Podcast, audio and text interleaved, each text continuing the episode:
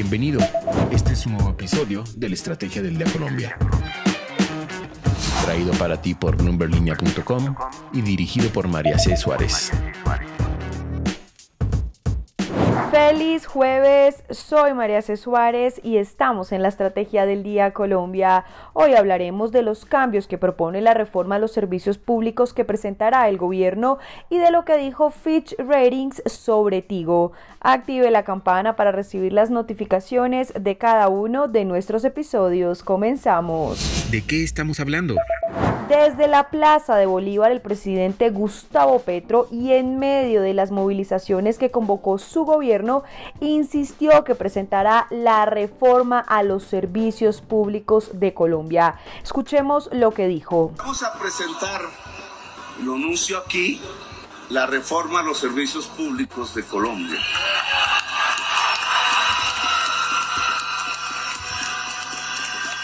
Las leyes que hoy vigentes, que crearon los servicios públicos tal cual los obtenemos hoy, pusieron un lugar privilegiado al empresario, pero al usuario lo dejaron en la calle. Los usuarios no tienen derechos ante el servicio público que es para el usuario. Las usuarias no tienen derechos en esas leyes. Las tarifas se colocan en virtud de la rentabilidad de unos cuantos empresarios y en cambio la gente pobre se queda sin el servicio público. Nosotros vamos a variar eso. Nosotros creemos que el servicio público debe tener en su centro, en su corazón, al usuario, a la usuaria del servicio, que puede y debe tener instrumentos para incidir en la política de las tarifas. ¿Qué es lo que quiere cambiar entonces el Ejecutivo? Lo primero que hay que mencionar es que el gobierno resaltó que esta reforma se construirá con el pueblo. Pues bien, el proyecto que llegará al Congreso de la República buscará entonces la universalización de los servicios mediante la definición de tarifas solidarias y redistributivas, la ampliación de cobertura en zonas rurales, esquemas alternativos de prestación de servicios, así como la promoción de comunidades energéticas y de acueductos comunitarios. Igualmente se planteará el suministro de un mínimo vital para satisfacer las necesidades básicas de agua, energía, saneamiento básico e Internet a poblaciones vulnerables bajo la responsabilidad del Estado y sin implicar la gratuidad del servicio. De acuerdo con información de la Superintendencia de Servicios Públicos, la propuesta de reforma también se enfocará en fortalecer la gestión de las comisiones de agua potable y saneamiento básico y de energía y gas, garantizar la protección y gestión integral del agua por parte de prestadores y comunidades organizadas, establecer un esquema diferencial en la prestación de servicios públicos que ofrezca condiciones particular, particulares de operación, gestión, regulación y vigilancia y fomentar el autoabastecimiento a través de comunidades organizadas como las juntas de acción comunal, las comunidades indígenas y asociaciones sin ánimo de lucro, esto bajo esquemas diferenciales de operación y financiación. Entonces, nuestra pregunta del día es, ¿Qué opina de la reforma a los, a los, servicios públicos que propone el gobierno del presidente Gustavo Petro? Los invito a participar acá en Spotify. Lo que debes saber. Y ahora tres datos que debes saber este jueves. El primero, el dólar cerró ayer miércoles a un precio de 4.119 pesos y un precio promedio de 4.095 pesos. Ambos precios por encima de la tasa representativa del mercado que rigió ayer de 4.068 pesos. El dólar entonces abrió ayer a 4.075 pesos, tocó un precio mínimo durante el miércoles de 4.060 pesos y un precio máximo de 4.132 pesos pesos.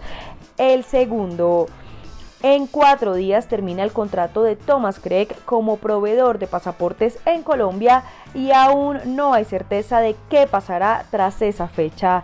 La licitación para elegir al nuevo proveedor de pasaportes en el país, recordemos, fue declarada desierta y ahora lo que se intenta es que se declare urgencia manifiesta para poder entregar el contrato de impresión del documento de manera directa y es que el presidente Petro ha señalado que en todas las licitaciones que realice el Estado deberá haber más de un proponente para poder adjudicarlas o de lo contrario se tendrán que declarar desiertas para corregir lo que haya impedido que hubiese competencia.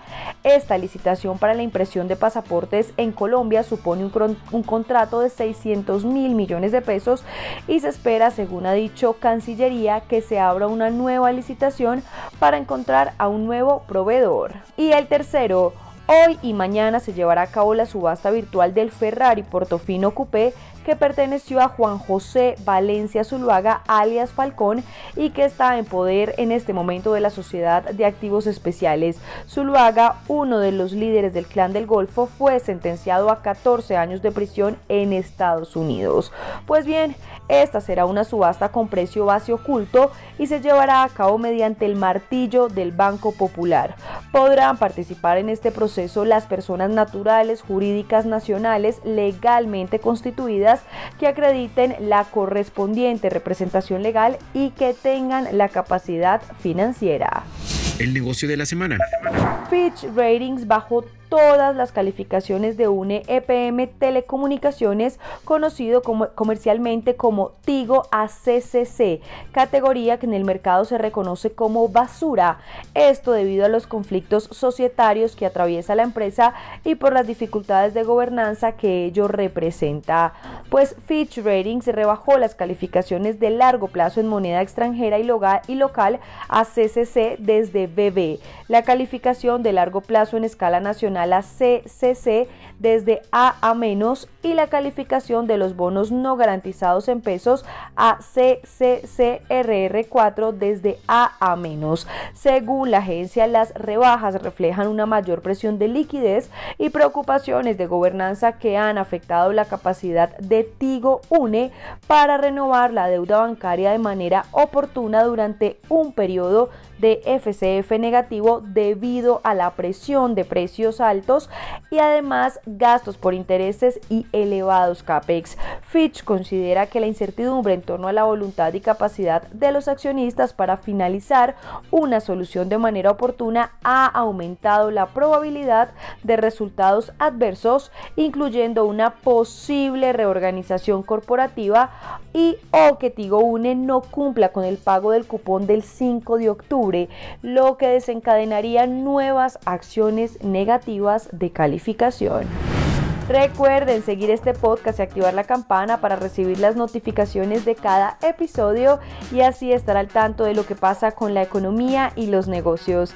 Los invito también a que visiten bloomberlinia.com donde pueden ampliar cada uno de los temas que tratamos hoy. No olviden que acá está la información independiente que une a América Latina. Nos escuchamos mañana. Esta fue la Estrategia del Día Colombia dirigida por María C. Suárez, producido por Arturo Luna y Daniel Hernández. Que tengas buen día.